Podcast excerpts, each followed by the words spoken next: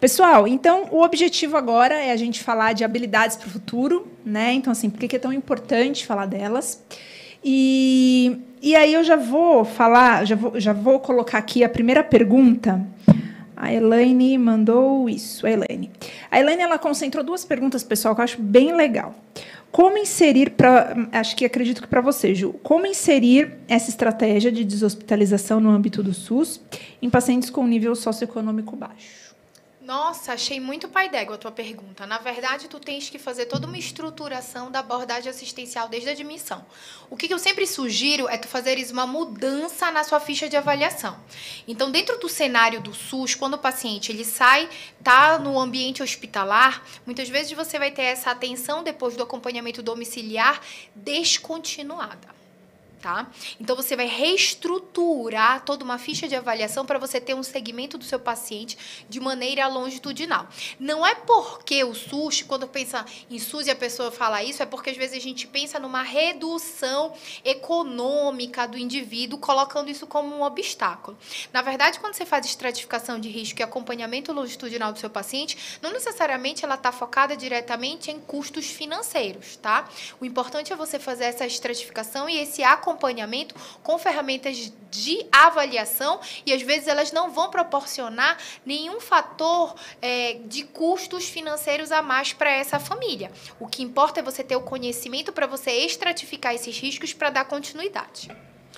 Queria só fazer um comentário a respeito disso. É, a gente, eu fiz parte de um, faço parte de uma organização que faz atendimento é, de educação continuada e fisioterapia assistencial, né? Enfim, é uma ONG.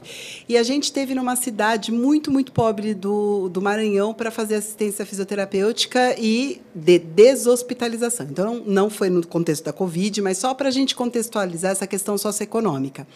Então, numa cidade que você não tinha esgoto na cidade, ah. umas coisas assim assim absurdas. Para a gente conseguir chegar, acessar as residências, a gente não conseguia de carro, a gente tinha que ir a pé, subir a pé mesmo, assim, coisas bem absurdas. E aí, gente, é, não é criatividade não, viu? O pessoal fala, ai, tem é que ter criatividade. É conhecimento. É conhecimento. É, é conhecimento. Então, assim, ó, eu peguei pacientes, por exemplo, que estava em casa, internado em casa. Então, não é nem que ele estava em reabilitação, estava internado em casa, com acesso, tomando medicação, e a gente ia fazer o atendimento diário desses pacientes. E é exatamente o que a Ju falou: readequar toda a ficha de avaliação, readequar os meus protocolos de intervenção dentro daquilo que eu posso estabelecer. E não, não achem que o SUS é pobre, não é. é, é as não pessoas é. vinculam né? Quando fala do SUS, pensa num cenário, ai meu Deus, eu não tenho dinheiro, eu é. não vou ter recurso. Ao contrário, gente, tá aí a vacina. A gente tem a é. vacina por causa do SUS. É, muitas então, vezes. Percebam, a, né? a condição da moradia às vezes pode ser complicada, mas a, o que você pode ter de equipamento depende muito da formatação da equipe. Da equipe, concordo plenamente. É, então, assim, e isso é, depende muito da penetração, inclusive, de quem lidera a equipe, porque o, o SUS libera a gente. Eu tinha BIPAP para esses pacientes. Pois é, e sabe uma coisa tinha que síncrone. eu acho super prático, até mesmo por toda a logística. Eu, por exemplo, trabalho na aeronáutica. A aeronáutica, ela é um público mais restrito, mas eu tenho pacientes que eles saem de alta sob supervisão. Sim. Cartilha Exatamente. Educação, você orientar. E outra, não é a mesma cartilha que é para o teu paciente, que é para o cuidador, que é para o familiar. Não. São estratificações educacionais diante do cenário clínico distintas. Exatamente. E a educação, ela tem um poder que vai além do econômico. Quando a pessoa tem ciência do cenário, ela conduz muito bem. E a gente tem que pensar em duas coisas. Primeiro, não subestime o paciente e a família. Você fala, ah, mas ele não vai entender o que eu estou falando.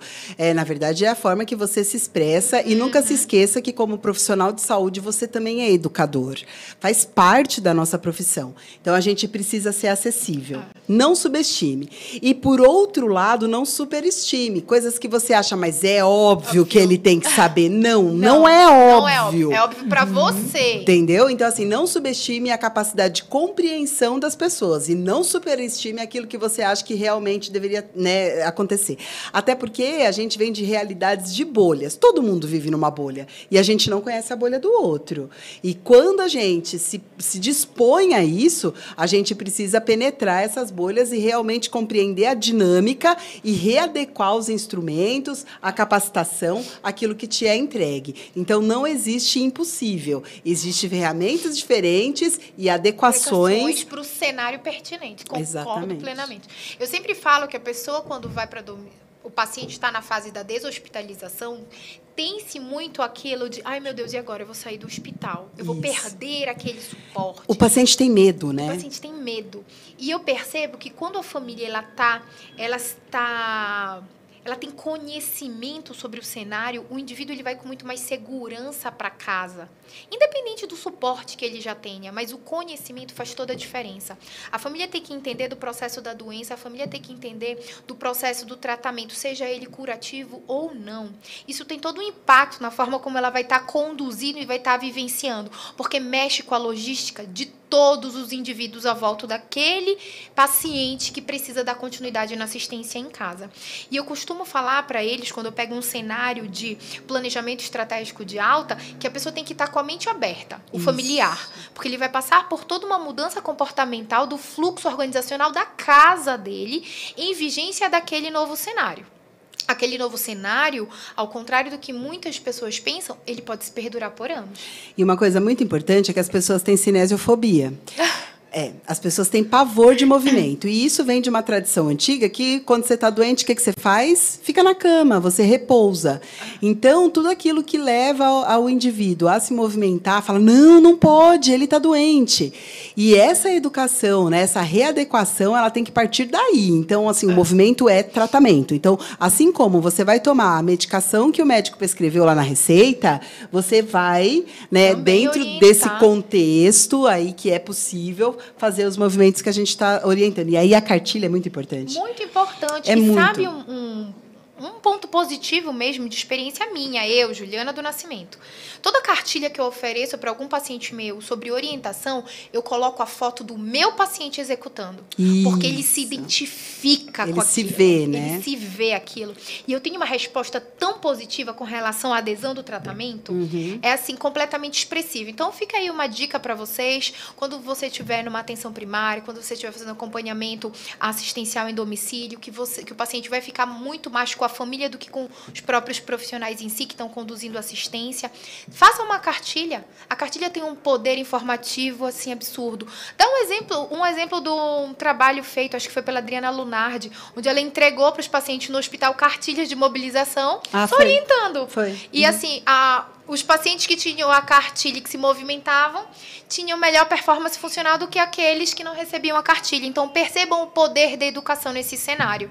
Então, às vezes, quando você pensa em SUS, você vai ter que pensar em outras estratégias. Por isso, a eficiência hospitalista, que é uma especialidade que está tão ah, em ascensão no momento. Voltada é uma forma de gerenciamento, é uma forma de você ter um indicador, é uma forma de você trazer a educação. Gente, a educação ela tem um poder assim absurdo com relação à mudança comportamental.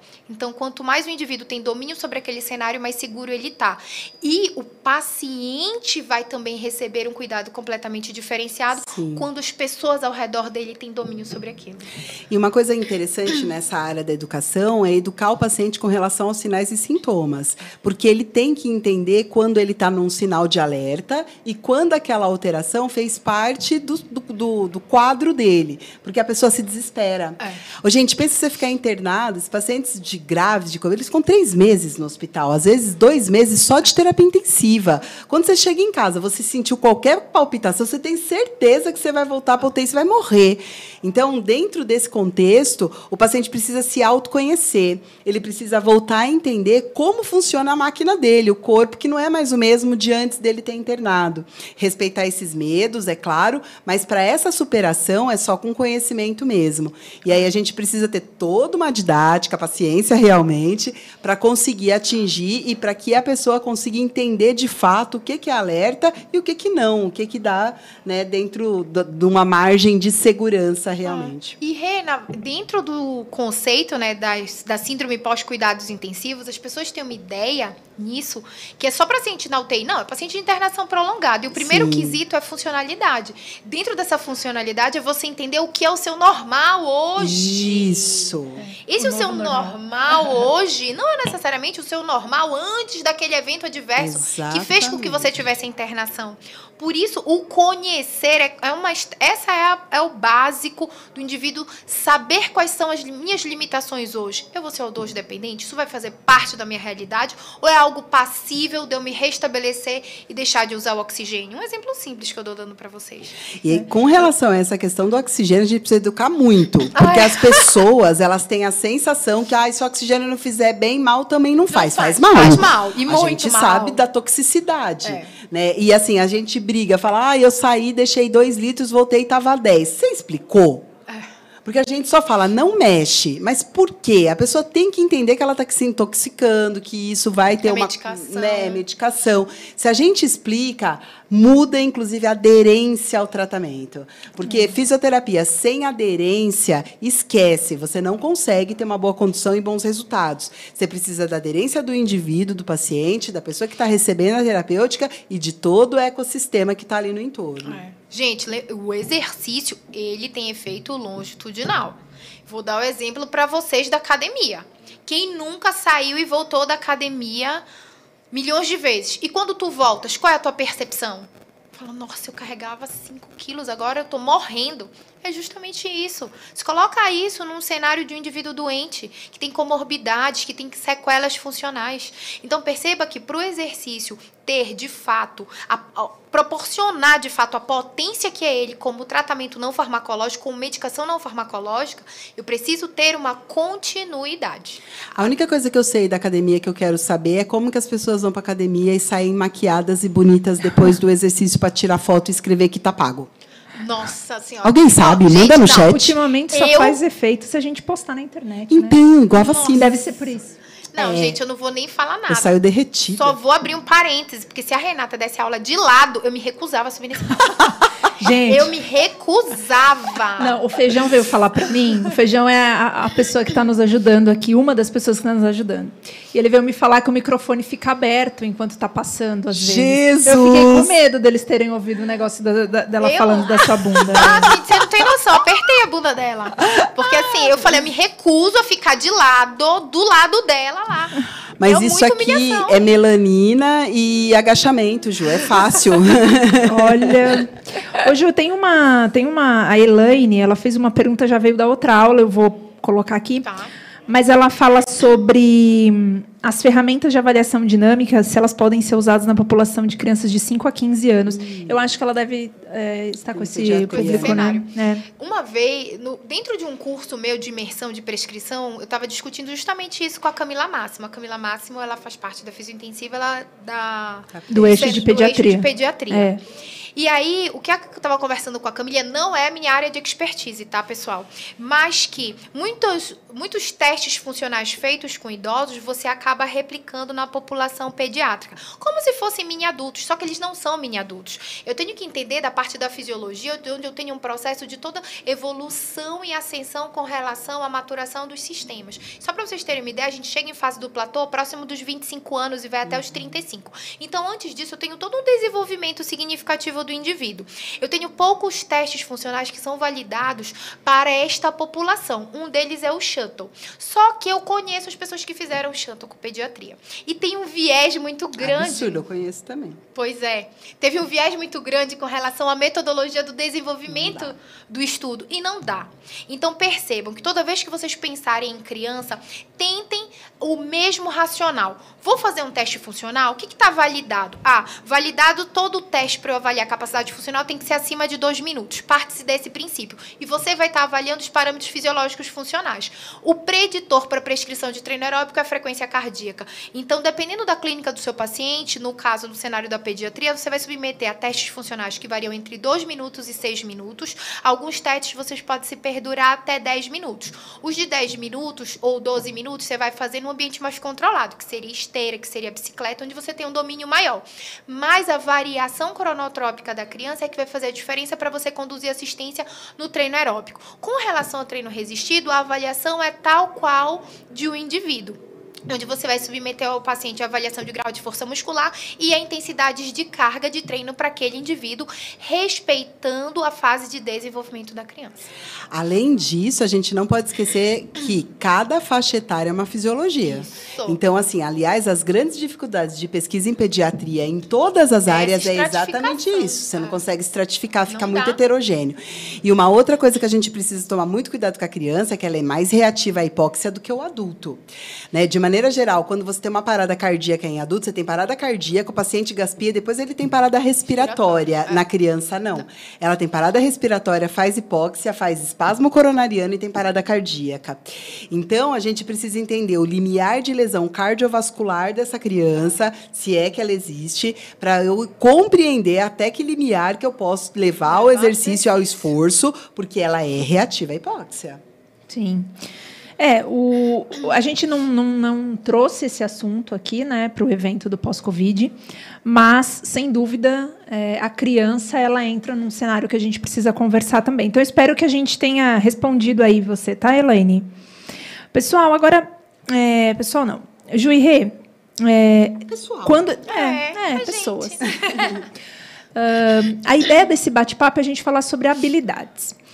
E aí, a gente está todo o tempo falando da prática baseada em evidência.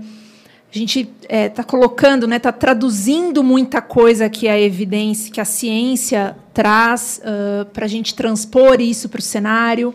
A Lara vai falar um pouco mais tarde sobre isso, sobre essa transposição, como é que a gente, como é que a gente atravessa essa porta, né, que é a prática baseada em evidência. Mas eu queria saber de vocês a questão das habilidades. A gente está hoje num evento falando sobre pós-Covid.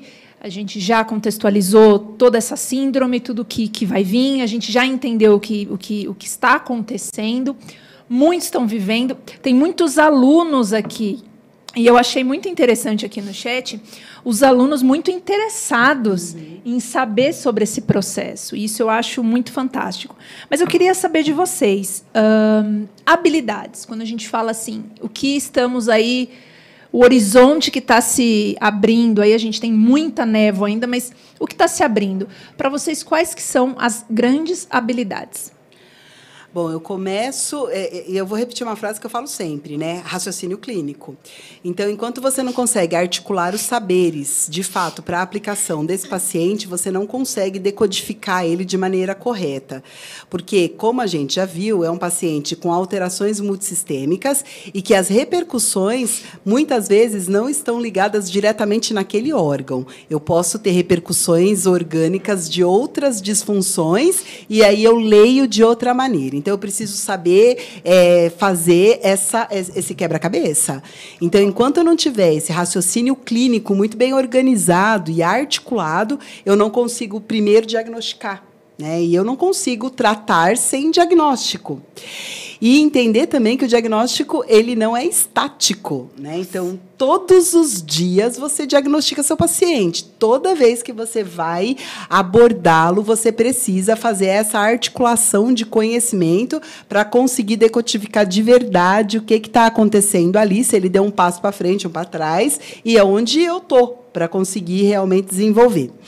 É, é um, um, um doente que a gente vai ter, basicamente, quatro órgãos-alvo. Então, assim, se você tiver que estudar muito a respeito, estude RESP, é claro, muito, mas eu estou falando de funcionalidade, implicações funcionais.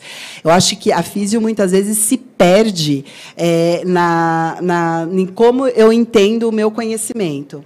Né? A gente precisa passar para o cinético funcional tudo aquilo que a gente vê. É. Sabe uma coisa que eu me questiono, Rê, atrapalhando você? Não. Por que, que o fisioterapeuta ele se detém a quantidade, qualidade e coloração de secreção? Então, é assustador. Ai, tá. E o tanto de FiO2 que ele Que deu. ele deu. Pois é. Né? Então, assim, a gente é, ou a gente se ressignifica ou a gente É. não tem essa habilidade não tem de essa fato. habilidade de fato, sabe? Então eu acho que falta nós priorizarmos o que tem que ser priorizado. Exatamente. Às vezes é, a gente lê um exame, mas a gente simplesmente lê. Agora, porque faz parte do protocolo você avaliar aquele exame, mas você tem a habilidade de decodificar esse exame para tua tua realidade, do seu dia a dia, né? Tá bom, meu paciente tem uma anemia, beleza. Ah, ele tem anemia, ele tem uma diminuição de hemoglobinas. Agora, o que, que isso se traduz do ponto de vista cinético funcional? Total. Eu acho que o fisioterapeuta hoje ele tem que ter a habilidade de um estrategista. Ele tem que ser gestor, ele tem que gerenciar ferramentas, indicadores, ter estratégia de planejamento terapêutico, sempre vinculado à clínica. Sim. Enquanto não mudar a chave com relação a isso, nós vamos ter ainda a fisioterapeuta, a fisioterapia sendo vista como momento de Aspirador. recreação, o fisioterapeuta sendo visto como aspirador, o fisioterapeuta sendo visto como profissional que vai atrapalhar quando está atuando porque vai bagunçar o leito do paciente e o paciente acabou de Isso. tomar banho. Então percebam que a nossa abordagem ela é muito além disso. Então eu acho que enquanto nós não dermos prioridade porque é prioridade, vamos ficar perdidos no cenário assistencial e causa uma imagem muito ruim, porque o que a ve- às vezes vai para mídia não me representa. Nossa, não, pelo amor de Nossa, Deus. verdade. Aliás, 80% do que foi para pra mídia mídia, não, não me me representa. Exatamente. Não me representa. Fisioterapia é momento de recreação, fisioterapia é brincadeira. Não é soprando bexiga. Oremos. Quer pelo ver amor eu, de eu morrer, quase infartei em casa. Treinamento de muscu... não, treinamento de força muscular de membro superior com tampa de antibiótico. Hã? Nossa. Aonde? Você- Eu não vi Nossa, isso. eu não vou Graças nem a citar. Deus. Eu Nossa, vi. nem eu. Graças a Deus. Eu Com não. Jesus, antibiótico, obrigada por ter colocaram anti, tampa de antibiótico. Aí não, a fisioterapia está fazendo treinamento de, mus- de membros superiores. Eu falei, que Gente, não é tem essa? como impor carga, faça funcional, usa gravidade. Nossa, é Ah, que Sabe assim? Não fica arranjando Não coisa, fica não. É muito assustador. Muito e, e- e, assim, olha, é, às vezes eu vejo as pessoas repetindo, né? A passagem de plantão é muito clássico para mim. Olha, o HB tá tanto, o, o- o- vai, tem alterações renais, e daí? E daí? Para que, que isso me serve? Por exemplo, a gente sabe que o outro órgão-alvo é o fígado. A gente vem com os pacientes com as transaminases muito elevadas.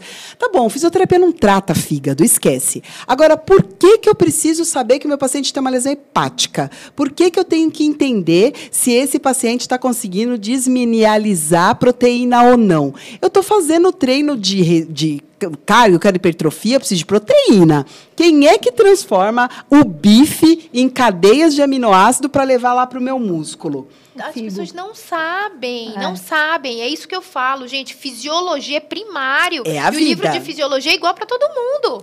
É você pegar e ler, Isso. estudar. Você tem que entender o que acontece no fisiológico para você interpretar o clínico, para você conduzir o seu treino. É, Outra, extraia isso. não, né? e quem não. Eu não sei porque as pessoas não conversam com os nutricionistas. Também não entendo. Porque eu, eu chego no meu plantão, a Soninha que tiver lá, a Clau. Gente, eu Aham. converso com elas. Você está progredindo treino muscular respiratório, não contou para o nutricionista que você está progredindo um treino de força, De um treino de força. Resistência.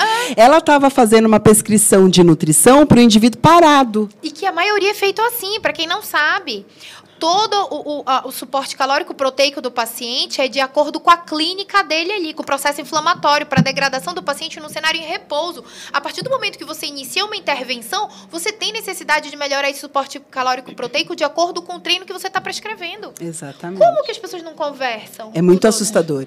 Mas, mas esse é um movimento da interdisciplinaridade, né? Interprofissional. É, e, e, assim, eu, eu gosto muito dessa palavra, é transdisciplinaridade, É. porque no- na equipe multi existe um chefe, existe um líder. Na transdisciplinaridade, não. A gente avalia o paciente como um todo, em todos os aspectos, todos os profissionais. Só que cada um vai ler e decodificar essas informações à luz da ferramenta que você tem. Por exemplo, olha, eu, eu gosto muito desse exemplo. Se você pega um exame de eletrólitos, né? Então, meu paciente está com hipocalemia, está com potássio baixo. Para o médico, eu tenho que repor potássio. Para a enfermagem, eu tenho que pensar qual é a infusão que vai ser feita, a velocidade de infusão para o potássio fixar. Para o nutricionista, eu preciso repor potássio na alimentação. Para mim, eu não posso, ter, eu não posso testar força. Eu não posso testar força com paciente hipocalêmico. Justamente. Porque ele vai simular fraqueza. E aí, assim, todo mundo nas evoluções coloca lá, ah, o paciente está com potássio baixo. Tá bom. E para que, que isso serviu para você? É. Né? E eu achei a Rê, aqui a Rê é um espetáculo, né? Ela foi pro potássio. Gente, Borg! Borg. A pessoa fala a paciente a Borg de 5. Tá, mas isso é o quê? Qual é essa percepção pro paciente? Né? O que que, o que, que, que, que muda?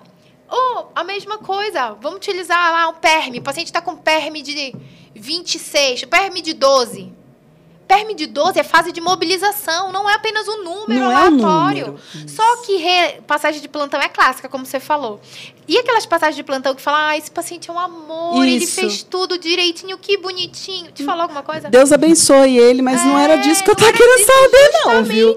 Obrigada. E o foco não é voltado para função. Exato. E aí passa é, paciente, por exemplo, em ventilação mecânica, daqui a pouco vem módulo né, de ventilação mecânica, Isso. vem os meninos falando, paciente entubado.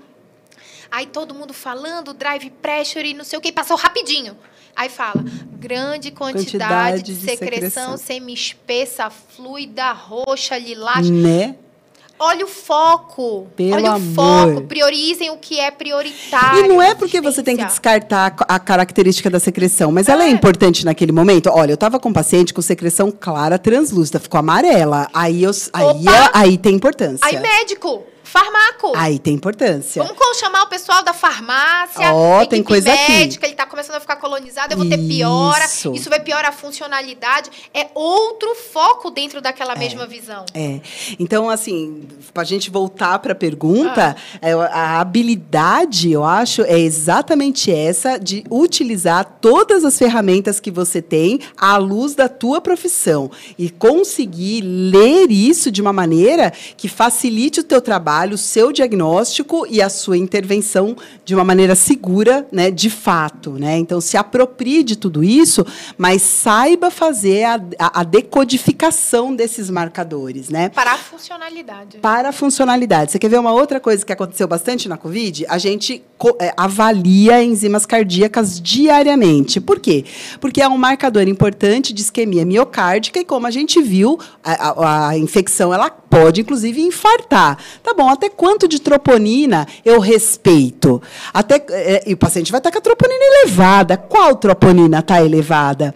Tá bom, ah, então é marcador de isquemia miocárdica. E aí? E o que que isso tem a ver comigo e não com a cardio? É. Né? Se eu estou pensando em tirar meu paciente do leito, ele está com troponina elevada, até quanto eu posso tirar? Até quanto eu progrido? Até quanto esse marcador ele é baixo e tudo bem, porque está dentro do contexto do processo inflamatório dele e dessa cascata. E mais do que isso, você viu o gráfico?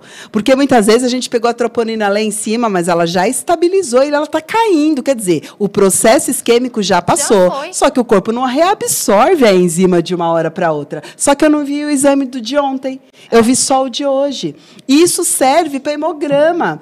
Tem me passam assim. O paciente está com leuco de 27 mil. Eu Falo, nossa, bastante, né? Deus abençoe ele, porque a capacidade de produzir leucócito é bom. Não é ruim produzir leucócito. É beleza? Agora, quanto estava ontem? Porque se meu paciente estava com 40 mil ontem, 27 eu dou alta para ele hoje. E função.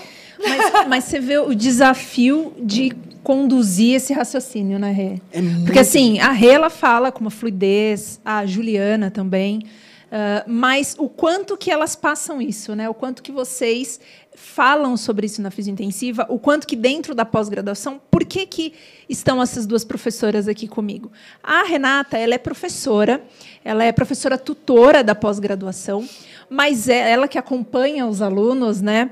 É, os alunos que estão aí conosco há quatro, cinco meses, eles estão agora entrando no módulo de ventilação mecânica, estão com a Renata lá continuamente, porque esse aguentando. desafio, esse desafio de, de você construir esse caminho, esse raciocínio clínico, ele não é do dia para a noite. Né? Ele é um raciocínio que precisa ser trabalhado.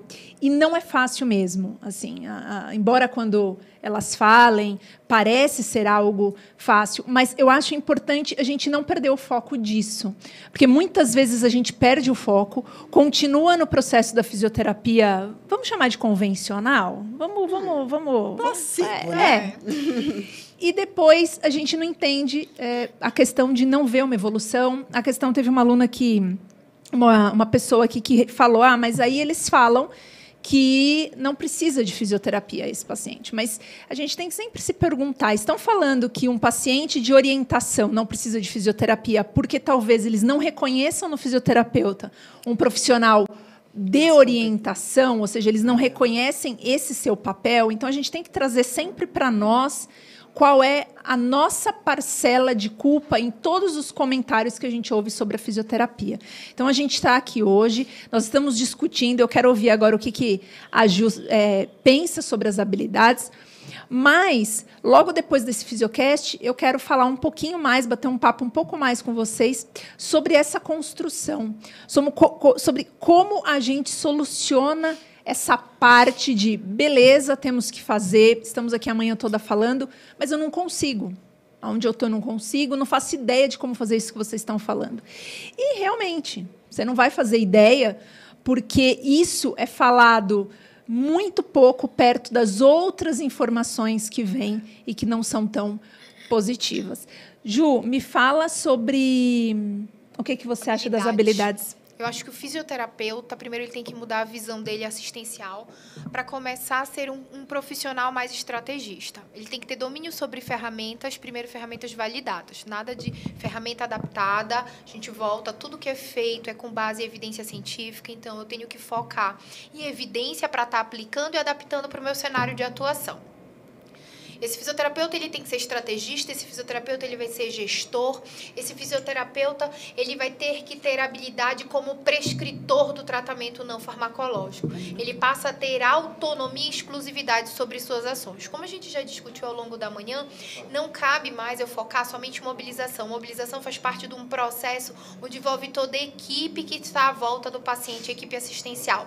A reabilitação não, a reabilitação é propriedade nossa. E saber a clínica do paciente paciente e vincular isso ao seu tratamento é a prescrição do exercício. A prescrição ela une essas informações, onde eu conduzo de maneira assertiva o tratamento não farmacológico do meu paciente de acordo com as limitações. Então, quando você avalia, não é para saber como o paciente está somente, é entender quais são as limitações clínicas e funcionais daquele indivíduo para você depois depois estimulá-lo. Porque quando você bota um indivíduo, expõe o indivíduo a um exercício, você tira ele da homeostase e ele tem também consequências. O exercício também tem eventos adversos. Então você precisa conduzir a sua prescrição com uma maneira cautelosa e segura. Isso só vai ter se você tiver conhecimento e domínio sobre o que de fato você está fazendo. É.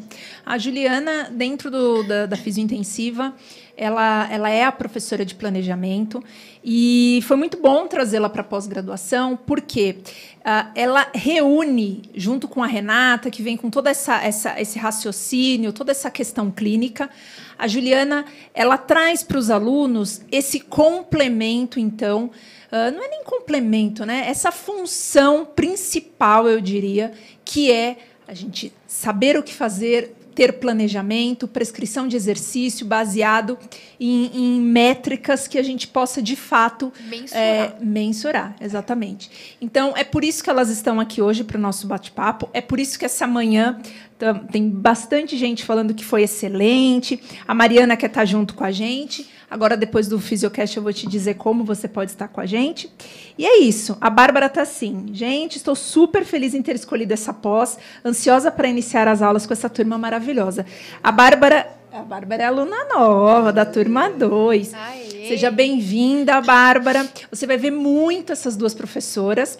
E uh, eu também queria dar as boas-vindas para nossa aluna, a Tarsila já é uma aluna que agora, durante o nosso ao vivo, já se inscreveu na pós. Nós já temos quase 100 alunos, se não me engano, até ontem, a nossa última, é, a nossa última listagem, já para essa turma 2.